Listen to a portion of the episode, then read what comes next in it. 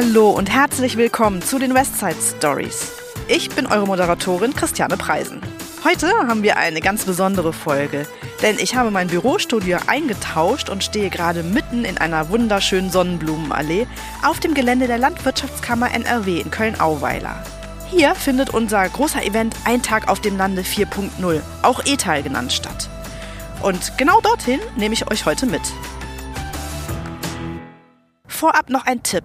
Schaut doch auch einmal auf unserem neuen YouTube-Kanal der Westside Stories vorbei.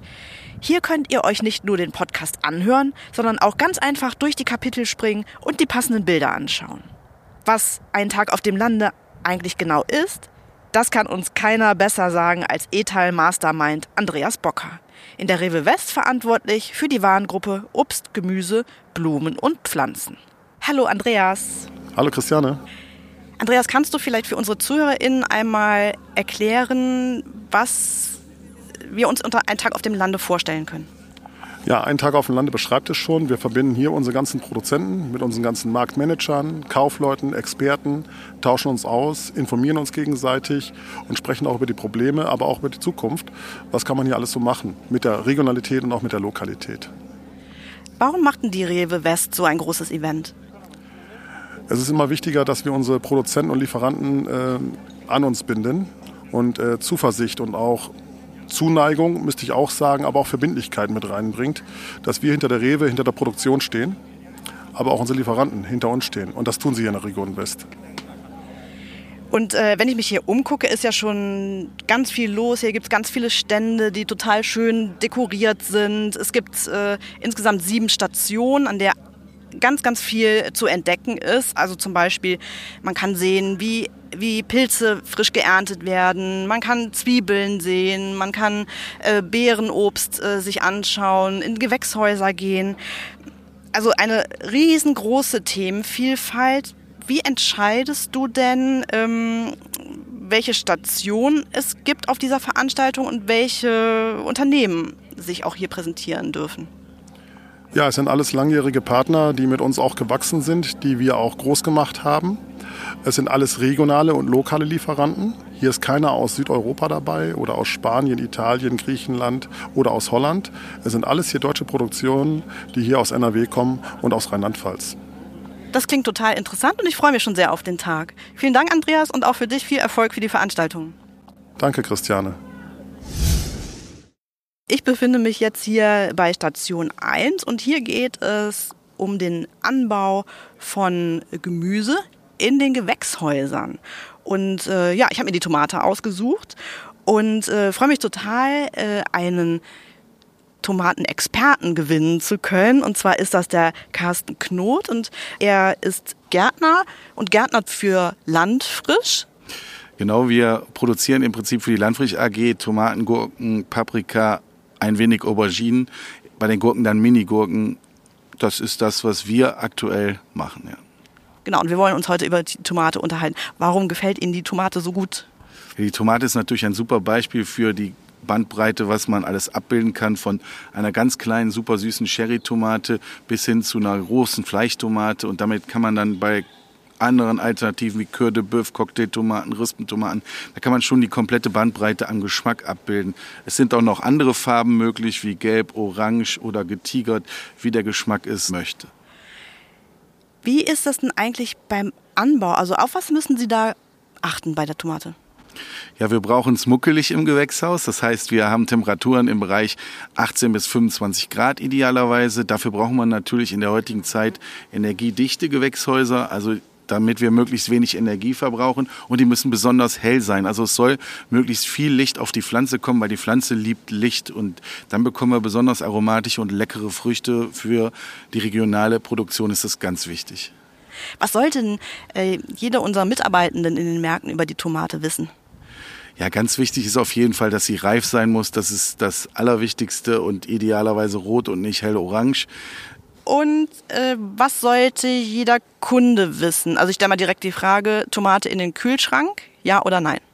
Ja, also idealerweise natürlich nicht, weil wenn so eine Frucht auskühlt, dann verliert die auf jeden Fall Geschmack und auch Vitamine.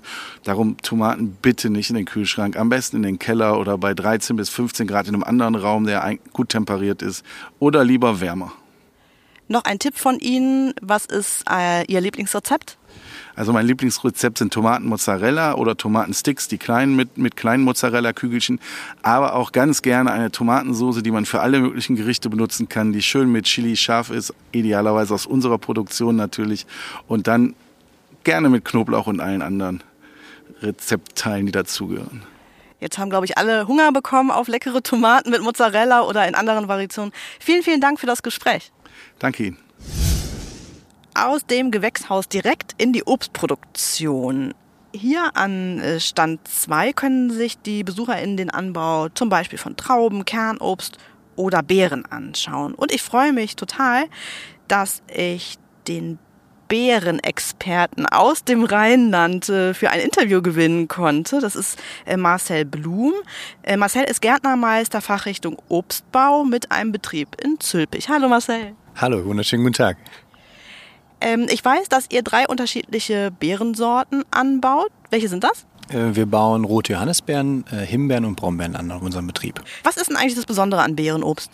Ja, es schmeckt super, es ist äh, sehr beliebt und vielseitig einsetzbar. Du hast ja gerade äh, schon die drei Sorten genannt, die er anbaut. Wenn du dich für eine entscheiden müsstest, welche ist deine Lieblingsbeerensorte? Hm, also ich glaube, es geht vielen so, dass es die Himbeere ist. Ist bei mir persönlich auch so. Äh, Brombeere sollte man aber tatsächlich auch nicht unterschätzen. Ähm, gerade wenn ich so durch die Anlage gehe und mal eine Überreife erwische, äh, die schmecken schon doch sehr, sehr gut. Was ist denn eigentlich die Herausforderung beim Anbau von Beerenobst? Hm, speziell auf dieses Jahr oder generell? Gern auch speziell auf dieses Jahr. Dieses Jahr natürlich, ich glaube, alle haben es mitbekommen, Thema Trockenheit. Äh, wir haben total viele Sonnenscheinstunden gehabt. Und ähm, gerade bei Bärenobst muss man sich das so vorstellen, wenn man halt ganz viel Sonne auf eine Stelle bekommt, wie bei der menschlichen Haut, bekommen Bären halt Sonnenbrand. Und äh, gerade speziell auf meinem Betrieb haben wir da äh, erhebliche Kilos verloren dann durch Sonnenbrand. Mhm. Und äh, was kann man machen, damit die Beeren keinen Sonnenbrand bekommen? Tun einem ja schon richtig leid irgendwie. Ja, ist wie beim Mensch. Eincremen könnte man auch machen, dann schmecken die Beeren aber nicht mehr. Äh, wir arbeiten mit sogenannten Sonnenschutznetzen. Das muss man sich vorstellen, wie beim Apfel vielleicht mal ein Hagelschutznetz gesehen. So ein ganz kleines, engmaschiges, schwarzes Netz, was dann vor die Beeren gehangen wird. Und ähm, dadurch wird dann die UV-Strahlung abgehalten und die Beeren geschützt. Und worauf musst du noch achten beim Beerenanbau? Ähm, generell ist es ganz wichtig, dass wir in einen geschützten Anbau gehen. Das bedeutet, äh, vielleicht an der Straße schon mal gesehen, so ein Tunnel oder eine Regenkappe, weil äh, Bären sind halt sehr empfindlich, gerade auch äh, nicht nur gegen Sonne, wie gerade eben schon erläutert, sondern auch gegen äh, Witterung, gegen Regen.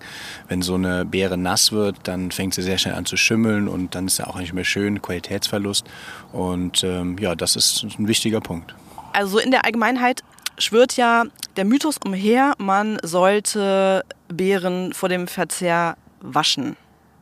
Wie ist da deine Meinung zu? Gute Frage. Ähm, meine Meinung ist dazu, nein, auf gar keinen Fall.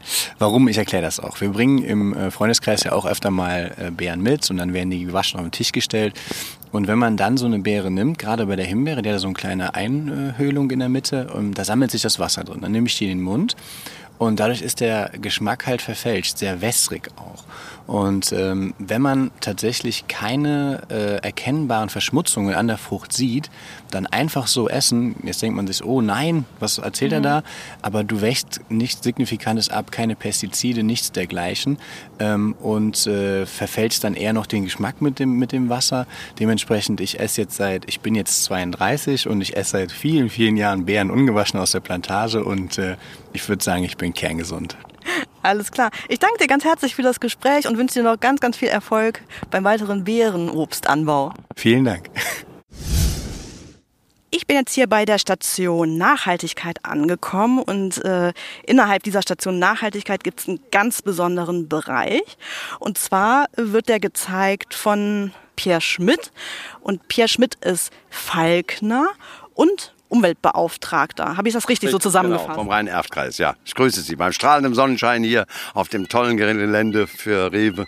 Ich bin äh, total glücklich. Das glaube ich. Wir haben ja wirklich Glück mit ja. dem Wetter.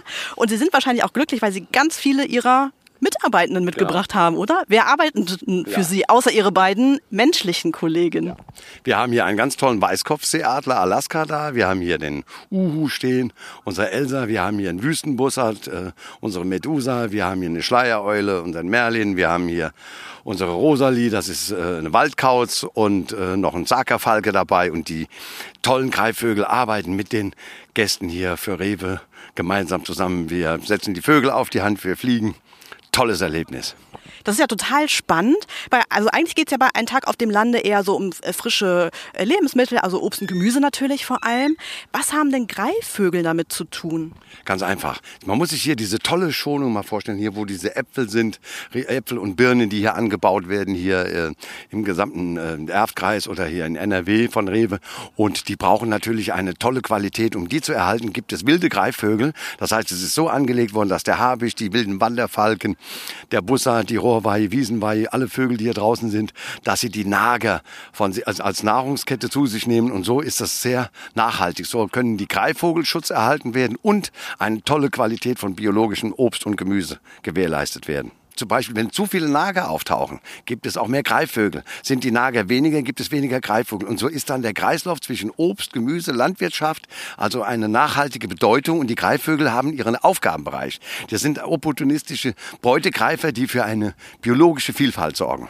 Also ein richtiger, geschlossener Nachhaltigkeitskreislauf im Ganz Prinzip. genau, genau. Vielen Dank, Herr Schmidt. Bitte, danke. Schönen Tag noch. Auf dem Weg zu meiner nächsten Station habe ich den Martin Meicher getroffen. Er ist Kaufmann in Düsseldorf-Bilk. Hallo Martin. Hallo, grüß dich. Sag mal, wie gefällt dir der Tag eigentlich bisher? Der Tag ist super. Das Wetter spielt mit, die Leute sind gut drauf, ähm, die Erzeuger äh, präsentieren hier ihre Sachen und man kann noch sehr viel lernen. Hast du dir schon alle Stationen angeguckt oder ist noch was offen? Nein, alles noch nicht, aber der Tag geht ja noch ein bisschen, aber viele Dinge habe ich schon gesehen, ja. Und was hat dich am meisten beeindruckt oder was ist so ein Thema, welches du auf jeden Fall mitnimmst? Also das wichtigste Thema ist, glaube ich, ähm, dass ab jetzt ähm, im Bewusstsein aller Köpfe drin sein muss, dass Ware oder Obst und Gemüse nicht nur nach äußeren Kriterien beurteilt werden kann oder muss, sondern auch nach dem Geschmack. Und da spielt die Optik eigentlich eine untergeordnete Rolle, vor allen Dingen im Hinblick auf äh, Knappheit, auf Klimawandel und all den Themen, die uns so begleiten, ist es eben so, dass auch eine Zwiebel auch mal ein bisschen kleiner sein kann oder auch mal ein bisschen größer sein kann oder eine Karotte auch mal krumm sein kann. Geschmacklich sind die trotzdem alle top. Ah, die Zwiebeln habe ich mir noch nicht angeschaut. Da gehe ich jetzt gleich mal hin. Lieben Dank, Martin. Gerne. Neben mir im Zwiebelfeld steht Nora Lehmann, Qualitätsmanagerin bei Böhmer. Hallo Nora. Hallo Christiane, schön dich wiederzusehen.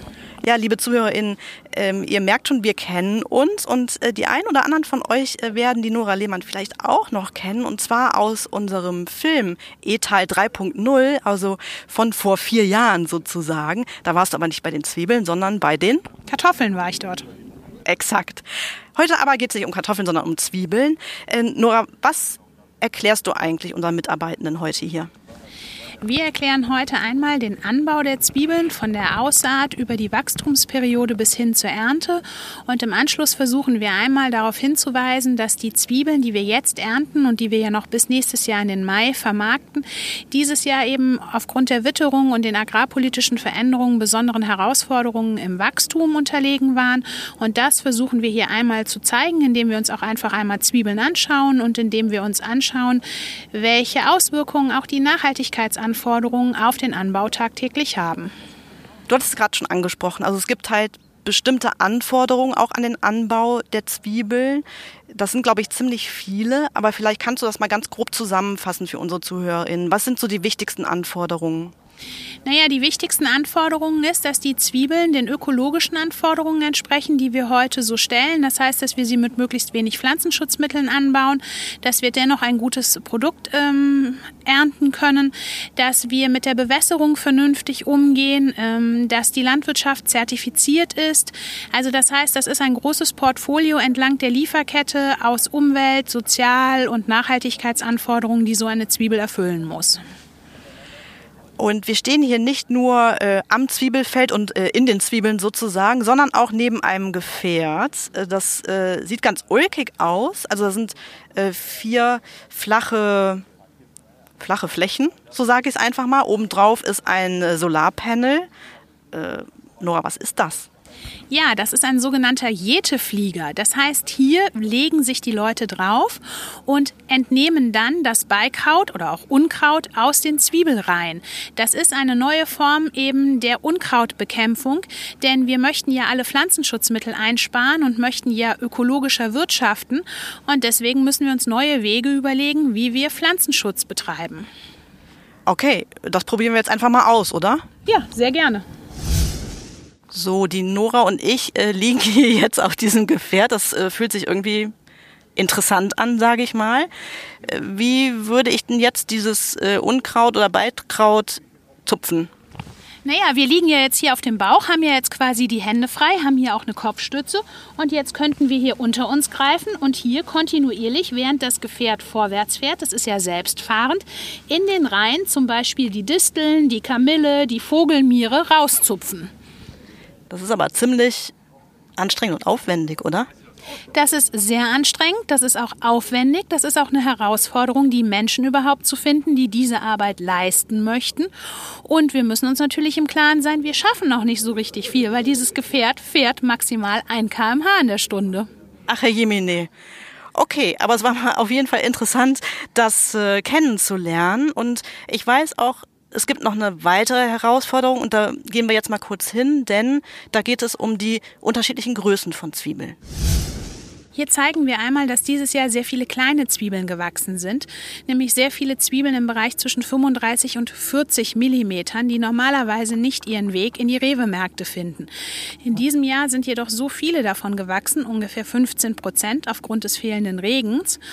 Und im Sinne der Nachhaltigkeit, aber auch im Sinne dessen, dass wir ja keine Lebensmittel verschwenden wollen, ist es deswegen ganz wichtig, dass auch diese kleinen Zwiebeln dieses Jahr mit in die Vermarktung kommen, weshalb die Größensortierung bei Zwiebeln angepasst werden wird und wir nicht nur 40, 60 Millimeter vermarkten, sondern auch 35, 55 Millimeter. Ja, lieben Dank, äh, Nora. Das war total spannend, so viel über die Zwiebel zu erfahren, auch wenn das wahrscheinlich nur ein Bruchteil äh, war von ähm, den Themen, die du über die Zwiebel weißt. Hm, eine letzte Frage habe ich aber noch an dich. Was würdest du gerne auf der einen Seite VerbraucherInnen, aber auch unseren Mitarbeitenden, unseren MarktmanagerInnen und Kaufleuten gerne mitgeben? Naja, den Verbrauchern würde ich gerne mitgeben, dass es einfach wichtig ist, auch irgendwo eine gewisse Demut zu haben vor der landwirtschaftlichen Produktion, vor der regionalen Produktion. Wir sollten dankbar sein, dass wir so viel selber produzieren in Deutschland. Ja, und gemeinsam mit den Marktmanagerinnen haben wir einfach die große Herausforderung, gemeinsam Verbraucherbildung zu betreiben und das, was wir hier heute in aller Kürze angesprochen haben, auch in die Breite zu tragen. Ganz herzlichen Dank. Vielen Dank, dass du heute wieder bei mir warst. Das hat mich gefreut. Hier bei einem Tag auf dem Lande trifft man natürlich auch ganz, ganz viele Leute, zum Beispiel auch den Benny Mockenhaupt. Benny, eure Familie hat mittlerweile sechs Märkte im Siegerland und Westerwald. Ähm, warst du eigentlich schon mal bei Etal vorher? Ja, das ist meine dritte Etal-Veranstaltung 2012, 2015 und jetzt 2022. Sind von dir auch Mitarbeitende mit dabei? Ja, ähm, gestern waren einige Mitarbeiter dabei und heute sind allein sechs äh, Mitarbeiter aus den verschiedenen Märkten dabei. Warum ist denn das für dich so wichtig, dass deine Mitarbeitenden hier teilnehmen? Ja, um einfach Informationen zu sammeln, äh, die wir dann äh, in den Märkten verwenden können, um ähm, an die Kunden weiterzugeben. Also von dir eine ganz klare Teilnahmeempfehlung? Definitiv ja. Also alle, alle Mitarbeiter aus den Märkten, inklusive den ganzen Partnerkaufleuten und äh, Marktmanagern, müssen hier definitiv hin. Vielen Dank, Benny, und ganz viel Spaß noch. Danke auch. Ich werfe jetzt mal einen Blick auf meinen schlauen Zettel. Es geht weiter beim Freilandgemüse. Hier gibt es Kürbis, Porree, Kohl und Salate. Und ich nehme euch mit zu den Salaten und zu Christoph von Haltum. Er ist bei Landgard für Erzeugermanagement und Vertragsanbau verantwortlich. Hallo, guten Morgen. Was können denn die BesucherInnen bei Ihnen heute hier erleben? Ja, bei uns können die Besucher oder bei mir an der Station können die Besucher erleben äh, und hören, wie der Salat von der Jungpflanze bis zur Ernte im Feld kultiviert werden muss. Auf Ihrer Infotafel, das finde ich ganz schön, steht so eine Frage drauf. Warum heißt eigentlich der Eisbergsalat Eisbergsalat? Und die Frage stelle ich jetzt Ihnen. Warum ist es so?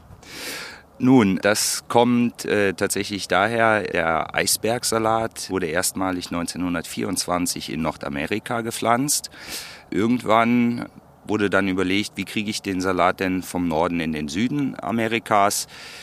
Ja, und dann äh, ist tatsächlich Eis in einen Waggon gepackt worden. Darauf wurde der Salat gelegt. Wieder eine Schicht Eis, wieder Salat.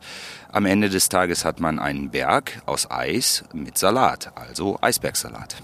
Das klingt total schlüssig irgendwie. Ja, so ist es. Haben Sie einen Lieblingssalat? Ja, habe ich auch tatsächlich. Äh, Das ist der Batavia-Salat. Ist eine Art Lollo Bionda, ähm, ist wohl etwas härter vom Blatt, knackt ganz toll und ist halt auch sehr lecker. Was ist denn eigentlich die meistgestellte Frage von den BesucherInnen, die heute zu Ihnen gekommen sind? Äh, momentan äh, Klimawandel und mit Sicherheit auch Energie und Energieverbrauch, wie wir damit umgehen, ist ein sehr großes, umfassendes Thema. Ich glaube, ja gut, wir können im Moment äh, nur damit leben. Wir können am besten damit leben, wenn der Endverbraucher genug fürs Produkt bezahlt.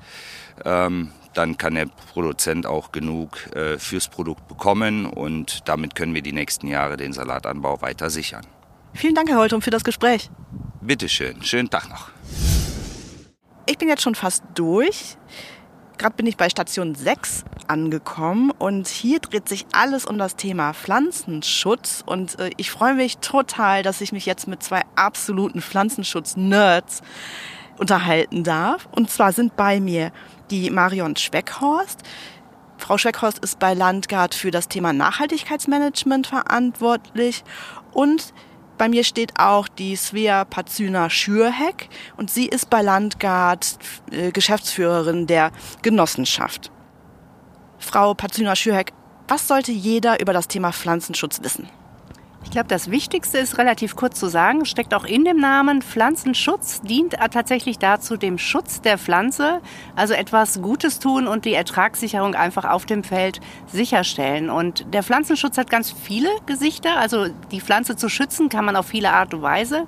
Wir haben die klassische Methode, das ist der chemische Pflanzenschutz. Wir haben äh, mechanischen Pflanzenschutz ohne chemischen Einsatz und wir haben den biologischen Pflanzenschutz der ebenfalls auf natürliche Art und Weise erfolgt. Das heißt, es greifen viele Methoden, natürliche und chemische, ineinander und ergänzen sich im besten Fall so optimal, dass äh, dann tatsächlich die Pflanze geschützt wird, der Ertrag gesichert wird und das Produkt sicher im Geschäft landet und einfach Spaß macht beim Verzehr. Ertragssicherung ist natürlich ein total wichtiges Thema. Ähm, Wie viele Verluste gäbe es denn eigentlich ohne Pflanzenschutz?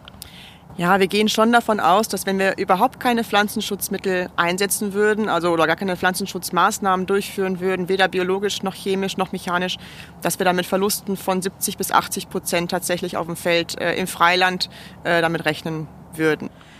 Das ist ja boah, ganz schön viel. Und äh, Sie haben auch ein paar äh, Gemüse mitgebracht. Äh, da kann man sich ganz anschaulich was angucken. Und zwar stellen wir uns einfach mal rüber. Wir haben hier zwei Kisten mit äh, Porree. Porree kennt ja äh, jeder von euch, liebe ZuhörerInnen. Und ähm, das ist ja ja, stangenförmig. Äh, unten ist es weiß und wird immer dunkelgrüner oben ähm, am Stiel. Neudeutsch würde man jetzt sagen, wahrscheinlich Ombre.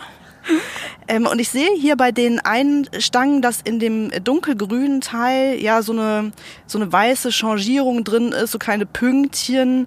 Ähm, was ist das? Es ist an der Stelle tatsächlich äh, gar nichts Schlimmes. Es ist der kleine Trips. Man könnte ihn liebevoll kleiner Trips nennen, aber für die Gärtner natürlich ein Schädling, der trotz kleiner Größe, also wenige Millimeter groß, einen großen Schaden anrichten kann. Und tatsächlich äh, diese Flecken einfach nur verursacht, weil er an dem satten Grün, an dem Ombre ein bisschen äh, saugt, um sich daran äh, zu ernähren. Und dann tritt Sauerstoff ein und dann entstehen diese weißen Flecken, das Punktuelle. Jetzt äh, ist Porree ein hervor- hervorragendes Beispiel, weil gerade dieser dunkelgrüne Teil äh, nicht verarbeitet wird in der Küche. Das heißt, eigentlich ist es eine rein optische Sache und der Trips kann saugen und ähm, tut aber nichts an der Qualität des eigentlichen Produktes, des essbaren Anteils. Das heißt, essen kann man das Produkt ohne, ohne Sorge. Man kann auch den grünen Anteil ohne Sorge essen, weil es sind nur die Schäden, die letztendlich entstanden sind durch diesen Schädling. Aber auf den Gartenbau bezogen macht der Schädling einfach äh, Schaden und Herausforderungen, weil es eben nicht mehr in der gewohnten alten Qualität produziert werden kann. Das äh, bedeutet, dass unsere Gärtner aber auch großes Interesse daran haben, den Schädling in ähm, Grenzen zu halten und das Produkt gut zu produzieren, aber tatsächlich nur in den notwendigen Maßen. Und vielleicht ist es an der Zeit, dass wir an unseren äh, gewöhnten äh, Blicken auf ein Produkt oder dem gewohnten Optik ein bisschen ändern und äh, uns da vielleicht auch von dem äh, alten äh, Schönheitsideal ein bisschen entfernen, damit äh, eben im Ganzen die Pflanzenschutzmaßnahmen auch nicht übermäßig notwendig sind, weil Schädlinge sich bei günstigen Bedingungen zu sehr ausbreiten. Das Beispiel lässt sich vielleicht auch sogar auf andere Kulturen übertragen. Ähm, zu nennen wären da zum Beispiel Kohlrabi oder Radieschen. Das sind so typische Produkte, wo der Verbraucher eigentlich immer davon ausgeht, ein schönes, knackiges Grün ist ein Zeichen für, für Frische, für, für, für Erntefrische Qualität. Ähm, tatsächlich werden aber viele Pflanzenschutzmittel auch eingesetzt, um einfach die Qualität dieses Blattes auch zu erhalten. Ja, also wir gehen tatsächlich davon aus, dass wir bis zu 50 Prozent äh, zusätzlich einsparen könnten an Pflanzenschutzmittel, wenn wir Blätter so oder das Grün von Radieschen oder die Blätter vom Kohlrabi mehr oder weniger in der Produktion vernachlässigen könnten. Also wenn wir im Grunde akzeptieren könnten, dass dann Fraßschaden dran ist, dass dann Tripsschaden dran ist, äh, wenn man die Produkte zum Beispiel auch ohne Laub vermarkten könnte, ja, dann könnte man tatsächlich erhebliche Mengen an Pflanzenschutzmittel einsparen. Aber es ist einfach vom Verbraucher bis jetzt zumindest noch nicht wirklich gewünscht. Wir haben das äh, Feedback auch ähm, schon erhalten, dass, äh, dass es äh, schwierig ist, die Produkte ohne Laub zu vermarkten, was aus unserer Sicht halt sehr schade ist. Haben Sie abschließend, also letzte Frage quasi, noch einen Appell an unsere ZuhörerInnen? Wir können einfach nur dazu aufrufen, mutig zu sein und zwar mal weg von den alten Schönheitsidealen bei dem Produkt. Auch ein Produkt mit einer etwas abweichenden Schalenform oder kleinen Schalenfehlern äh, ist genauso schmackhaft und genauso gut und genauso schön zu essen. Und deswegen können wir nur aufrufen, seien Sie mutig und essen Sie auch mal das, was ein bisschen anders ausschaut. Wir Menschen sind auch vielfältig, die Produkte genauso. Es sind alles Naturprodukte. Also viel Spaß beim Verzehr. Vielen Dank für das tolle Gespräch. Danke, Danke auch. auch. So, ich bin jetzt hier bei unserem Lokalmarkt angekommen und meine Kollegin Bettina Müller kennt ihr ja bereits aus der Folge 11 unserer Westside Stories, Schmackhaftes von nebenan. Hallo Bettina, schön dich wiederzusehen. Hey, hallo Christiane, ja ebenso. Bettina, wie viele Lokallieferanten stellen sich eigentlich heute hier bei Ein Tag auf dem Lande vor? Oh, Christiane, einiges. Also das ist ja erstmal bei diesem bombastisch guten Wetter hier, ähm, stehen jetzt hier lokale Lieferanten, insgesamt 13, die wir hier präsentieren, ähm, wie aber auch neun regionale Lieferanten und das alles unter der Marke aus deiner Region. Und was haben die alles mit dabei? Einiges kann ich dir sagen. Und zwar einerseits halt sind wir hier sehr stark mit Obst und Gemüse vertreten. Ja, ob das Äpfel sind, Kartoffeln, Zwiebeln, Würsing, äh, Brokkoli. Also es ist wirklich hier eine reiche Auswahl. Und dann halt darüber hinaus natürlich auch andere Anbieter, weil ich sag jetzt mal, die Lokalität versteht sich ja nicht nur unter Obst und Gemüse, sondern halt auch Kaffeeröstereien, die wir hier präsentieren, wie aber auch zum Beispiel eine wunderbare Wein Weinschorle, ja, oder Riefkoche, sagt der äh, Rheinländer. Also leckere Reibekuchen, die hier dargeboten werden. Und das sind alles halt ähm, Kleinbetriebe, die sich hier präsentieren, die direkt in unsere Rewe-Märkte auch liefern über Strecke, also nicht über das Lagergeschäft. Und das ist im Grunde auch so das Besondere unserer, ja, lokalen Lieferanten. Genau, und zwei davon, die schauen wir uns jetzt einmal genauer an bin auch schon angekommen bei Gut Grashaus. Und äh, die Familie Grashaus ist aus Ratingen und erzeugt eins der allerwichtigsten Nahrungsmittel der Welt, nämlich die Kartoffel. Und bei mir sind jetzt Max Grashaus und Gerhard Grashaus. Hallo zusammen. Ja, hallo zusammen. Hallo zusammen. Was ist eigentlich das Besondere an Gut Grashaus? Für uns ist das Besondere die lange Tradition. Wir dürfen seit über 500 Jahren unser Gut in Ratingen bewirtschaften und äh, konnten uns immer den Schwierigkeiten und Krisen der Vergangenheit und hoffe auch der Zukunft stellen. Und äh, beide haben auch äh, zwei Kartoffeln mitgebracht. Und äh, ja, wenn ich die jetzt mal so beschreibe, die eine sieht aus wie die perfekte Kartoffel, wie eine Kartoffel aus dem Bilderbuch quasi. Und die andere Kartoffel ist ein bisschen kleiner und hat so komische ja, Stellen, so, so kleine Erhebungen, sieht ein bisschen schrumpelig aus. Hm, warum habt ihr die mitgebracht und, und was hat es damit auf sich? Ja, also die ähm, beschriebenen Stellen, die nennen wir ähm, Kartoffelbauern Schorf. Das ist einfach eine, ein optischer Mangel, der durch ähm, Bakterium- und Lufteinschlüsse hervorgerufen wird, welcher aber wirklich ein rein optischer Mangel ist. Also sobald man die Kartoffel geschält hat, was man ja in 90 Prozent der Fälle macht, ähm, ist dieser Mangel entfernt beseitigt und man sieht wieder eine goldgelbe, perfekte Kartoffel vor sich. Und diese kann bedenkenlos verzehrt werden. Das kann ich bestätigen. Also unter der Schale, auch mit diesem Schorf, sieht die Kartoffel aus wie eine Bilderbuchkartoffel. ähm, jetzt ist ja unser Event Ein Tag auf dem Land vor allem für unsere Marktmitarbeitenden gedacht, auch für die äh, MarktmanagerInnen und für die Kaufleute. Ähm, was sollten denn unsere Mitarbeitende zum Thema Kartoffeln mit in den Markt nehmen? Die Kollegen und Kolleginnen sollten mitnehmen, dass die Kartoffel ein, ein äh, ja, empfindliches Produkt ist. Ich, sage, ich spreche immer davon, die rohe Kartoffel ist empfindlicher als ein rohes Ei. Das heißt, man sollte mit der Kartoffeltüte, mit der Verpackung sorgfältig umgehen. Die Kartoffel sollte im Markt dun möglichst dunkel und kühl gelagert werden. Und wie ist das zum Beispiel ähm, für mich jetzt als Verbraucherin? Also ich habe jetzt schon gelernt, äh, auch kleine Kartoffeln sind super, auch äh, Kartoffeln mit den Schorfstellen kann ich äh, ohne Probleme verzehren. Wie ist denn das zum Beispiel mit ähm, Keimen an den Kartoffeln? Also solange die Keime nicht allzu lang sind, sprich drei bis vier Zentimeter oder die Kartoffel schrumpelig wird, kann, die, kann der Keim abgeknibbelt, abgeschält werden und die Kartoffel kann wieder wie gewohnt gekocht und verzehrt werden auch. Gibt es noch was, was ich zu Hause beachten sollte, zum Beispiel beim Einlagern der Kartoffel? Ja, also grundsätzlich äh, gelten die gleichen Regeln wie im Laden oder auch bei uns in den Lägern. Kühl und dunkel sollte die Kartoffel liegen. Ähm, ja, wer keine Möglichkeit dazu hat, überlässt die Lagerung dann einfach dem Markt oder dem Bauern und geht auf kleinere Verpackungen.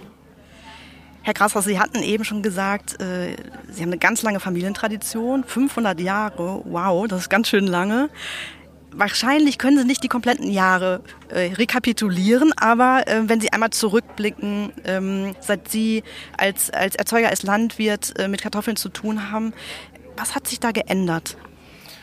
Ja, das kann ich recht einfach beantworten, wie es Max gerade schon gesagt hat. Die Lagerung hat sich äh, sehr stark verändert. Ähm, in den Nachkriegsjahren war es üblich, dass Kartoffeln in den Kellern der Familien eingekellert, eingelagert wurden. Die Bauern äh, haben die äh, zentnerweise in die Keller geschleppt.